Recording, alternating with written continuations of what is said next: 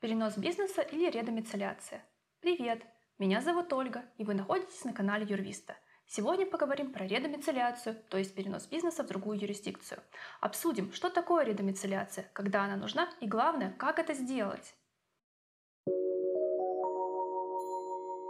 Что такое редомицеляция?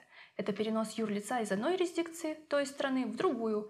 Эта процедура не требует закрытия компании зато позволяет сохранить организационно-правовую форму компании, структуру, активы, договоренности и деловые связи.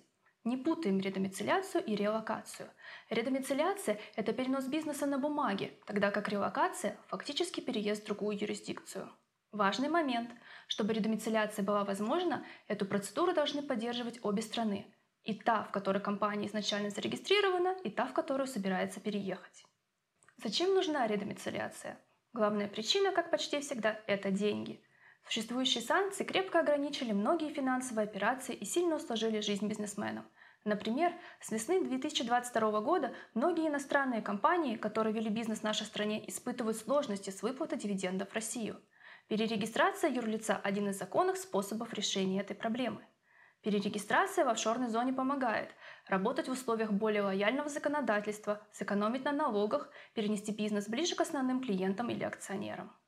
Как провести редомицеляцию? Скажем сразу, процесс долгий. Вспомним «Русал». Изначально один из крупнейших производителей алюминия был зарегистрирован на острове Джерси, то есть находился в юрисдикции Великобритании. Компании потребовалось два года, чтобы провести редомицеляцию на остров Октябрьской в Калининградской области. Что выиграл бизнес? Минус 5% налога от дивиденды от Норникеля, который входит в состав компании. Налоговые преференции действуют в специальных административных районах. По сути, они похожи на офшорные зоны и были созданы как раз для комфортного переезда иностранных компаний в Россию. Таких зон у нас всего две – остров Русский в Приморском крае и остров Октябрьский в Калининградской области. Итак, для перерегистрации нужно подготовить следующие документы. Устав, свидетельство о регистрации – свидетельство о продлении, в котором указаны название юрлица, текущее и будущее, изначальная юрисдикция, дата регистрации, намерение поменять юрисдикцию и обязательство изменить устав при необходимости, утверждение платежеспособности компании. Еще один важный момент. Перенести юрлицо из России в другую страну без закрытия нельзя. Только к нам, на территорию специальных административных районов.